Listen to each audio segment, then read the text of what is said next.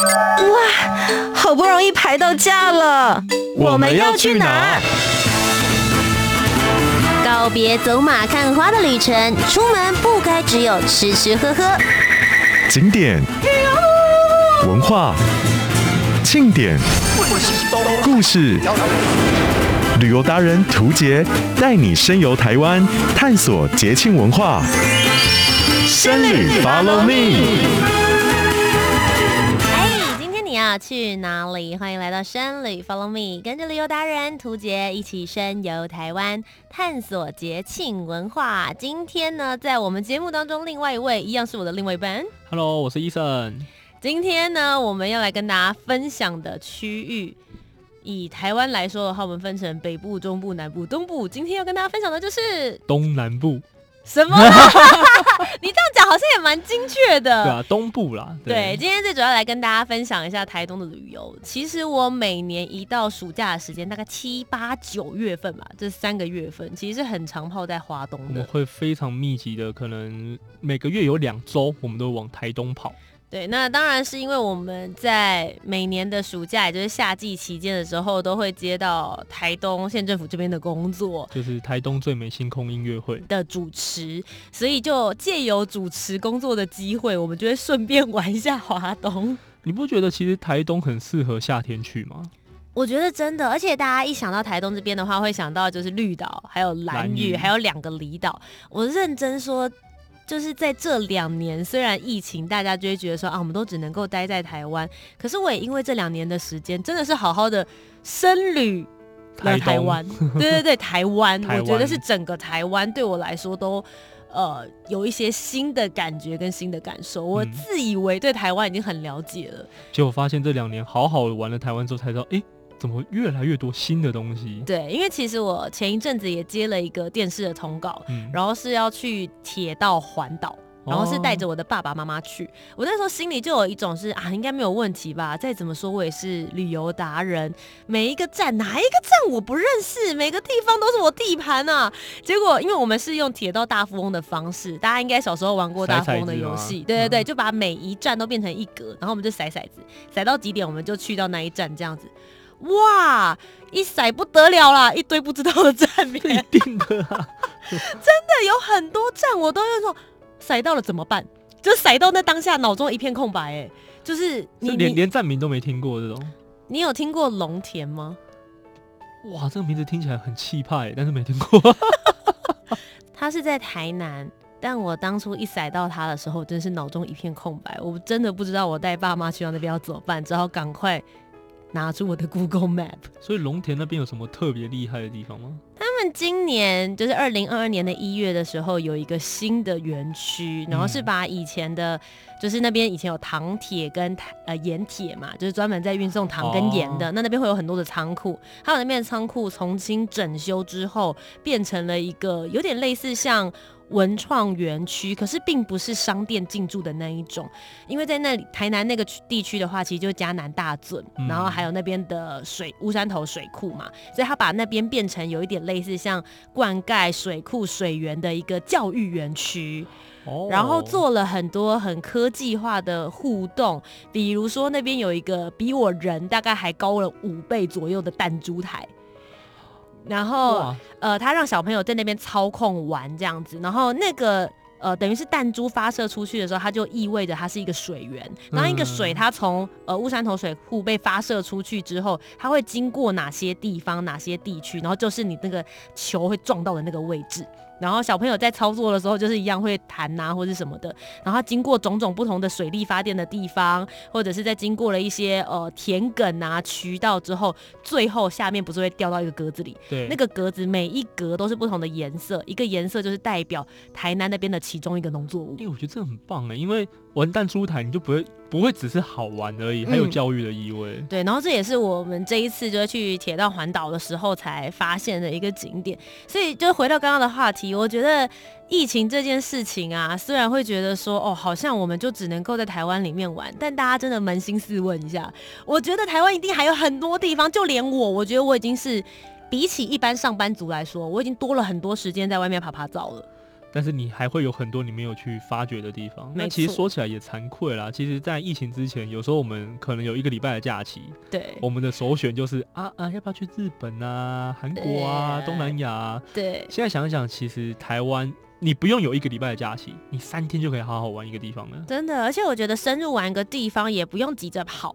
嗯，对，你就可以在一个城市或是一个区域，也许你就住在某一个饭店或是某个民宿里面，以它作为一个中心点，然后用放射状的方式去玩，其实也是很舒服的。同意。嗯，所以今天接下来这一集节目呢，就来跟大家好好的聊一聊台东在夏天到底有哪些好玩的地方，同时呢，也跟大家好好的聊一聊接下来的台东最美星空音乐会，大家在什么时间才可以找得到我呢？那我们就来到我们的热门旅。游市 Top 热门旅游市。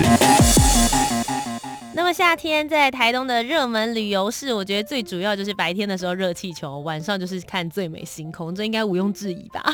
哇，很棒哎！白天到晚上都有活动。嗯，那不过其实热气球嘉年华在呃目前现在大概只剩下两天了，也差不多快要到尾声了啦。对，就是到八月十五号。但是听说八月十五号的闭幕非常精彩。哎、欸，其实不止两天哎，大概还有四天左右的时间。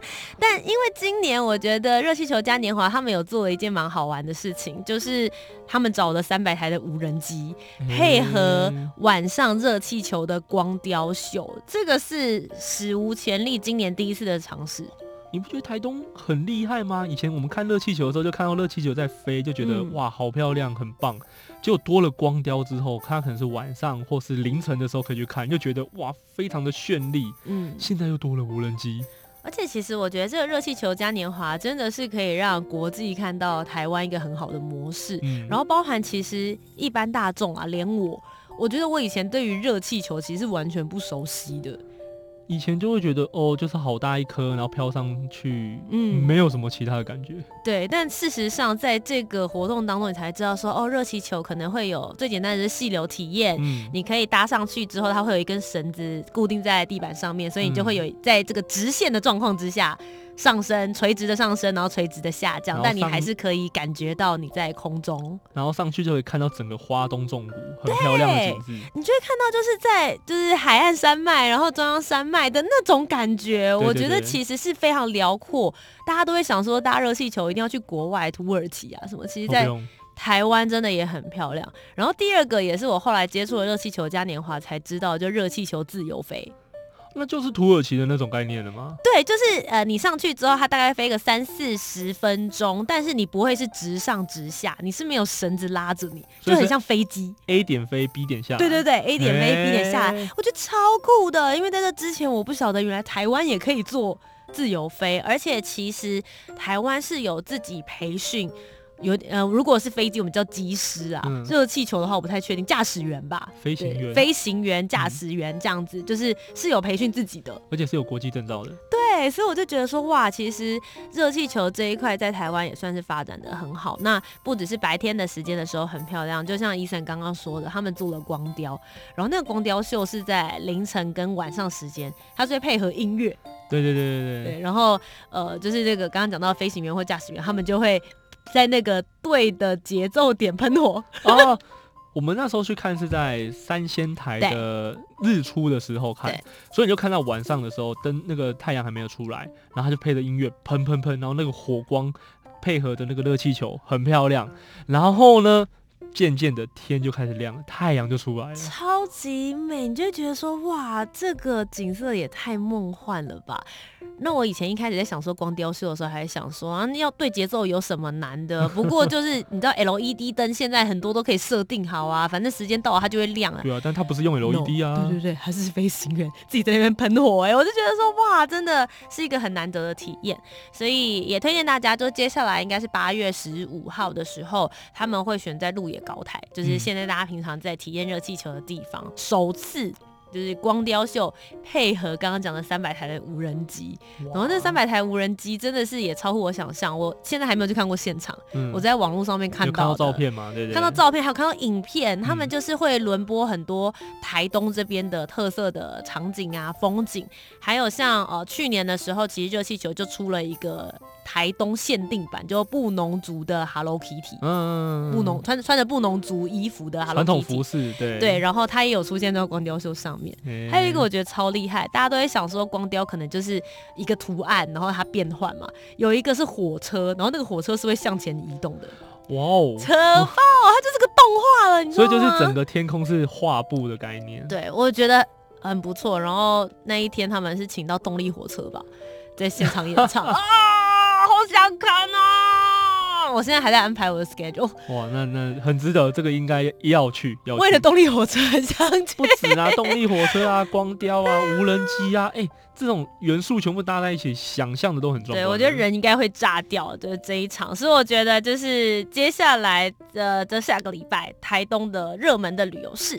但刚刚前面一开始也有提到，其实如果大家想要捕捉我本人，就是在台东最美星空音乐会主持的话呢，接下来有一些还不错的场次，也可以来推荐给大家。然后我们在等一下的节目当中呢，也会跟大家分享，去到这个地方，如果你只是听个两三个小时的音乐会，当然不。过瘾，你还可以有一些景点，也许也可以走一走。我们也会来跟大家分享我的私房景点。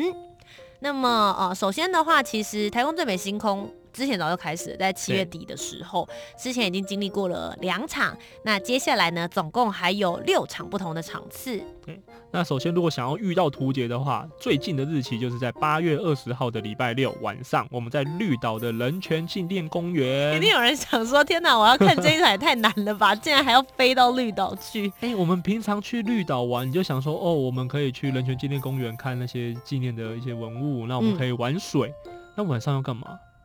看音乐会啊，很值得哎、欸！我跟你说，就算没有看音乐会，你礼拜五晚上就先到，对不对？对，绿岛其实看星星超漂亮的。对，因为哎、欸，我们的诉求就是最美星空嘛。对，无光海。对对，我觉得绿岛在这一点的话，应该会是非常好的关心位置。而且其实前几年也都有在绿岛办，然后我那时候也有去主持。嗯。大家都会想说绿岛现在很热，拜托晚上时间就出来爬爬照了。晚上我们就在绿岛人权公园前面的草地，然后大家就、嗯、大家就可以躺着，嗯，然后可能。听着乐手的演出，然后突然主持人涂杰就会出来，对，然后按灯仪式一关灯之后。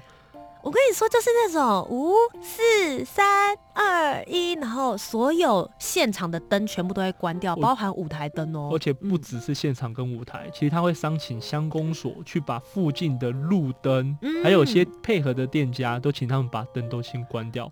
对，所以关灯的那一刹那，我们往天空看，你就会看到很多星星。就你慢慢眼睛习惯了黑暗之后，那些星星就会变得超级明显的。我第一年参加台东最美星空的主持的时候，我对这个设计感到非常的惊艳。你自己有吓到？因为我本人我在高雄出生，然后后来我在台北生活，嗯、就其实严格来说都算是有高楼大厦的大都市。嗯，大家知道有大都市或者是这种高楼大厦，就是你好霓阳灯相细细，所以你要能够完全没有那一些居住的灯光，嗯、或者是。呃，红绿灯，我觉得是非常困难的事情，所以他们做这一点是那时候对我来说，我觉得是人生前所未有的体验，这么黑。因为以前会想象说，我们要看到很多星星的话，我们一定要往很山上哦对的地方跑，才有机会看到。但是我也是第一次这个暗灯仪式结束的时候，才发现。原来有这么多星星。嗯，嗯，那这一次在绿岛，也就是八月二十号的时候，他们的卡斯我自己也是觉得还蛮厉害的，是李友廷跟芝芝郭之莹。所以如果喜欢森林之王的人，应该就会往绿岛里面跑。然后也顺便可以跟大家透露一下啦，就我们之后回来之后，应该也会跟大家分享一集有关于绿岛旅游。因为为了这一场呢，我们就想说，既然去到绿岛，顺便去玩一玩，所以其实我们大概会待一个礼拜左右的时间。我们可能就是白天就会去潜水，或者去绿岛的一些海边的一些景景致的地方。嗯，我觉得之后有机会也可以录一集《生旅 Follow Me》来跟大家好好聊聊台湾的水下。台湾的海底世界，就关于潜水这件事情啊，我觉得其实是有蛮多蛮丰富的海洋资源的。其实绿岛很多知名的潜点是国际级的，很多外国游客会特地来台湾，就是要到绿岛潜水。是，而且绿岛的水非常清澈。对，Full HD，他们就说叫玻璃海。对，对对，你是从上面往下看，你几乎都会觉得说，天哪，底离我很近，是不是？怎么会一眼一眼望穿的感觉？结果你后来才发现，这里水深可能有二三十米。有一次我们去绿岛船前，嗯，钢铁礁，对，然后我们就是要准备跳下去的时候，就发现，哎，看得到。就快看得到底了，但大家知道钢铁胶至少有三十米以上，大概可能它的底应该有三十五到四十左右哦。对，可是我是看得到，很厉害。对，我觉得这一点也是绿岛非常非常迷人的地方。我们每年的夏天的时候，我一定都会花个至少五天到一个礼拜，是假借工作之名，实实际潜水之实。好的，所以这个是八月二十号的部分，然后接着呢，就是在九月份的每一个礼拜六，大家都可以看到我，包含呢，在这个卑南乡是有佳佳跟林怡 Rain 会在这边来进行演出。这个是九月三号的礼拜六晚上，会在山园的海水浴场。顺便提一下，山园的海水浴场其实是去年的时候才整治好的，重新翻修。对，它之前其实。因为一些案子的关系，所以它整个海水浴场是没有开放，是关闭的。对，对，然后后来他们就重新把那边的海边规划好，然后也有可以让大家这个洗脚的地方、淋浴的地方，然后也把整个走道跟步道都做好了。然后那边离都兰很近嘛，嗯、所以其实很适合早上的时候你可以去那边，哎，下午的时候啦，可以先去玩水，嗯、而且我记得配有救生员。对。然后下午傍晚的时候，你可以去都兰吃个东西，再回来听最美星空的音乐会。是，那其实呃，最美星空音乐会的时间开始大概都是晚上七点钟到九点钟，两个小时左右的时间。那也建议大家，也许可以在六点或六点半的时候就可以来先行卡位，或是先拍几张 完美照。哦，可以可以，他会布置一些星星主题的一些背景跟那种背板，让你可以拍出很漂亮的照片。那么来到了九月的第二个礼拜六，也就是九月十号，就来到了关山的清水公园。这边也算是每一年的时候几乎都会来到的场地。那这一次的卡司是 NSO 国家交响乐团。其实我觉得，呃，台东最美星空每一次我在看他们的卡司的时候是蛮有意思的。第一个是每一场次他们一定会请到一个当地的乐团，嗯，或是。当地的歌手或音乐家，然后另外的话就会再搭配，比如说有的是比较呃现代流行的歌手，然后也有一些会是交响乐或者是古典乐。其实曲风啊跟演奏家的那个类型是相当丰富的，就完全不一样。我就会觉得说，呃，假设你今天参加了一场，你就说啊，我参加过了，那我接下来隔两个礼拜再来，会不会说觉得很重复？哦，我觉得是不会，不会。我自己在主持，我觉得每一场的氛围都。都不太一样，有的很嗨，对对对，然后但有的就很优雅，而且其实不只是演奏家，其实他们去到每个地方，不同的地形，不同的那种有靠山的，有靠海的，对，回声效果会不太一样。然后你看星星的感觉不一样，那可能是哎、欸，全部都海，你就听着海浪声看星星。嗯、但如果是在山上，那你旁边还有一些山的那种感觉，树、嗯、的感觉。哎、欸，认真说，关山这边我们两个有一个超级推荐的甜点。可以跟大家分享，就是大家可以到那个关山的市场那边，然后呃，他们有一家是做很久的花生糖。我们那个时候就是徒步环岛，就是最后一站的时候。我们有在那边当把它当做喜糖发给大家吃，而且其实我们在当地的时候，大家可以想象，就我们常常也是上一些节目啊，然后也认识很多旅游达人。那大家应该也是吃遍了各地的美食，没有什么东西可以吓得倒他们。结果我们就，因为我们就是因为人比较多，所以我们都发很小的，就只有一条而已这样子。每个人吃完那一条之后，就说他还要再去 订个十，我没有夸张哦。而且这个我们会注意到，它其实也是一个很特别的。我们其实没有。先查过，我们只是要去市场吃关山臭豆腐，对，就是它很有名的那一间。对，然后吃一吃，香，好香，味道就扑鼻而来，那种糖在炒的那种味道。对，就是除了它炒花生之外，嗯、那因为它是用那个焦糖的麦芽糖啦，然后下去去熬煮，然后到它起泡这样，所以那个。焦香味就很明显，一直飘过来，欸、很厉害。你想想，臭豆腐的味道被糖的味道 盖盖过去，然后我就问医生说：“那边有一个很甜的味道，我想吃个甜点。然后我一过去之后，他就说哦，他们除了卖一整盒之外，他们有单卖一条。我觉得这个很优秀，因为一条你才可以试味道。对，然后我们两个就默默的过去买了两条。然后我们很好笑，我们还转到那个转角，就是店家看不到我们在试吃，然后我们在那边吃了，然后咬第一口，咔下去之后，我们就回去买三盒。因为我觉得很惊讶，是我们对麦芽糖其实我没有那么喜欢，因为我觉得麦芽糖就是第一个它很粘牙，嗯，所以它咬吃起来的时候其实会有一点不 怎么样不干脆的感觉，就是你要在那个牙齿上面粘很久，然后在那边玩玩有一点像是口香糖，可是又弄不掉。好，然后我们吃的第一口它是脆的，嗯，它的那个麦芽糖其实炒过之后它就是很脆口，应该这样子解释。而且我觉得。最喜欢的我家啦，就是我爸，嗯、因为我爸牙齿很不好。哦、oh,，OK，所以他那个时候吃到的时候，他就觉得好惊艳哦，这个怎么可以这么好吃？后来在我们今年把它当喜糖发给朋友之后，才发现他入选了，就是一个台湾百大小物，嗯、就是他在呃选说台湾有哪些大家不为人知的小吃，或者是可以代表台湾口味，他竟然有入选呢，我吓到了，就是网络上面的评分，所以我们眼光还不错嘛。对，所以我觉得关山这一边的话，其实有蛮多可以大大家好好的，除了吃之外，也可以带一些伴手礼走。那再来就是第三个礼拜，九月十七号，我们来到了延平乡的旧鹿鸣桥游憩区。那这一次的卡司呢，就是我刚刚讲到的当地的歌手桑梅娟。那其实，在这个地方的话，就是旧鹿鸣桥。我记得去年我们好像也有来到这个地方。我对这里其实最大的印象是在旁边的红叶少棒。而且这边还有一个红叶少棒的纪念馆，里面有当初他们呃打败日本夺冠的那些文物，然后你在旁边还可以看到小朋友在练球。对，我觉得那个非常有临场感。除了在旁边看完他们以前的历史，我觉得那边让我比较印象深刻的事情是。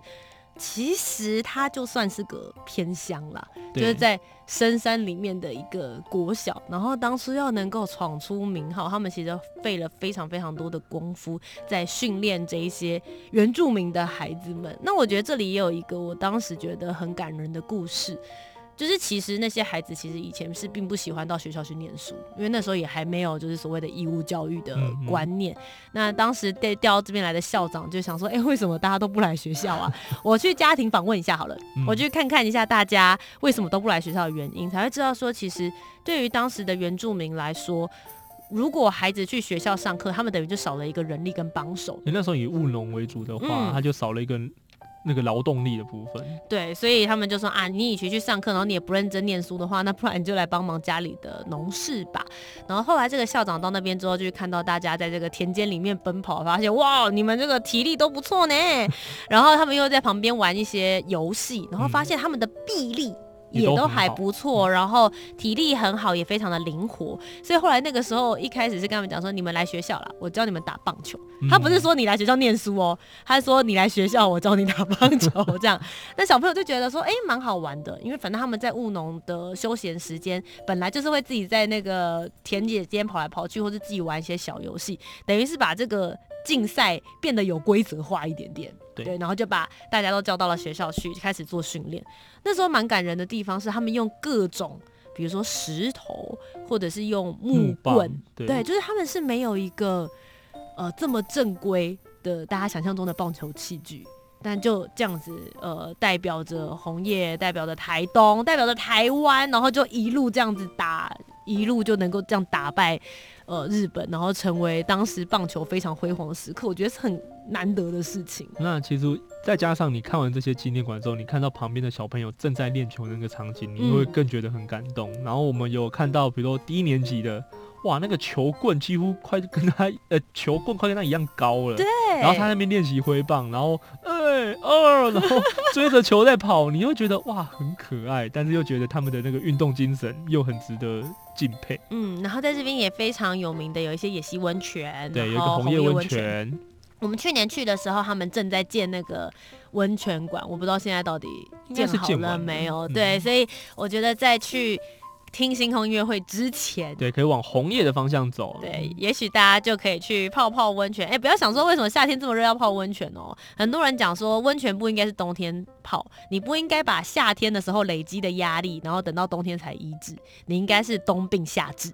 所以你看这个星空音乐会，你又可以搭配泡温泉，很减很减压的这个行程，然后晚上再去很减压的听音乐会。呃减压之旅啊，就是我觉得解忧啦，就是毕竟现在都市人，就算你不是都市人，你住在乡下好了，我觉得也会有很多的呃生活压力。对啊，多多少少现代人的文明病。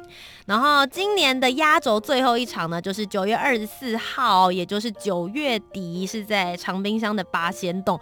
这一次的卡斯，我本人强力推荐竖琴猎人李泽英老师，以及我们三金的大提琴演奏家范宗沛老师。为什么我会说强力推荐呢？因为他在我心中有点算是去年的遗珠之憾。哎呀。这就是要说到去年的大武场，是去年呢的在大武乡那边的上武滨海公园，其实就是请到了这两位老师，老师国际级的演奏家来到了大武的这个大武的这个上武滨海公园，结果没想到在开演前的应该二十分钟吧，雷雨交加，下下来的雨是很像那种台风天的暴雨，哎，那个雨是斜着打的。然后大家有听到吗？刚刚是大提琴演奏家，还有竖琴。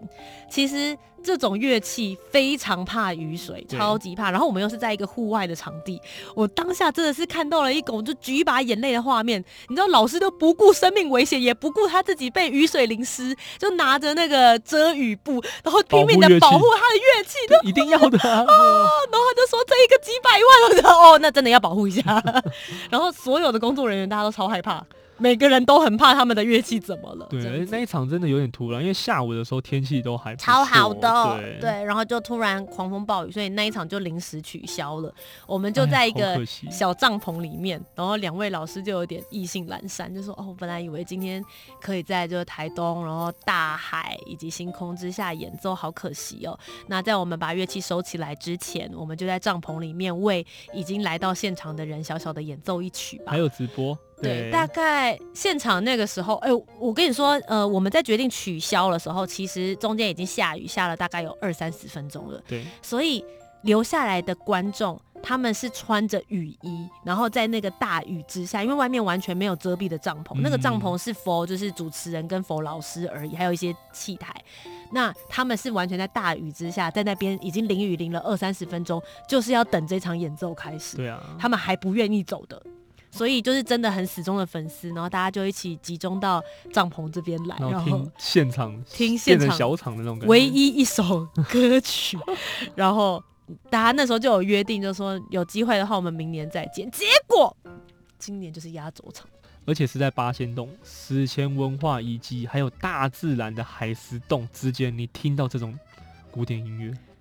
去年的时候，他们是请到交响乐团，嗯、我当时听到特别感动，因为可能因为海石洞的关系，所以那个声音的回音，然后你再看到星空，而且他们还会打那个现场的 logo 灯，嗯、打在那个岩壁上，上。对，对，对，对，我觉得会跟大家平常在演奏厅里面，然后在方方正正的水泥墙里面听到的古典乐的感觉，其实是完全不太一样的。所以以上呢，就跟大家分享了今年夏天接下来的八九月份，其实，在台东呢也有非常精彩的，不论是演奏还是活动，我觉得大家都可以来到这边走一走、看一看。尤其还有大家来到台东，第一个一定会想到就是台东蓝海边，非常的漂亮。嗯，这么讲有点过分，但是台东的海跟西部的海。颜色就是不一样。西部的海的时候会有一点点灰灰的感觉，因为是沙滩居多啦。对，对那在这边也可以看到很多的渔村文化，比如说，嗯、呃，在刚刚我们去的这几个点中间，比如说像成功渔港，我觉得它现在其实也蛮焕然一新的，有很多新的景点，然后他们这边有鱼市，甚至有很好吃的餐厅。我觉得大家也可以在成功镇这边也可以来做一些驻足跟驻留。来吃海鲜呐、啊，我们来吃旗鱼，成功的名产哦。对，而且其实，在成功镇这边还保留着非常稀有的标旗鱼的文化。对，有时候他们也会有一些文化体验，其实也可以来感受一下人跟大海之间的那种搏斗感。我觉得这就是台东非常独有的味道。那么以上呢，就是本周的生旅 Follow Me，带着大家一起来到台东，也希望不只是透过节目当中，透过声音，大家也可以来现场一起来看看我，跟我大声的打声招呼哦。那么以上就是我们今天的节目，我是图杰，我是伊森，那我们就下周节目再见喽，拜拜。拜拜。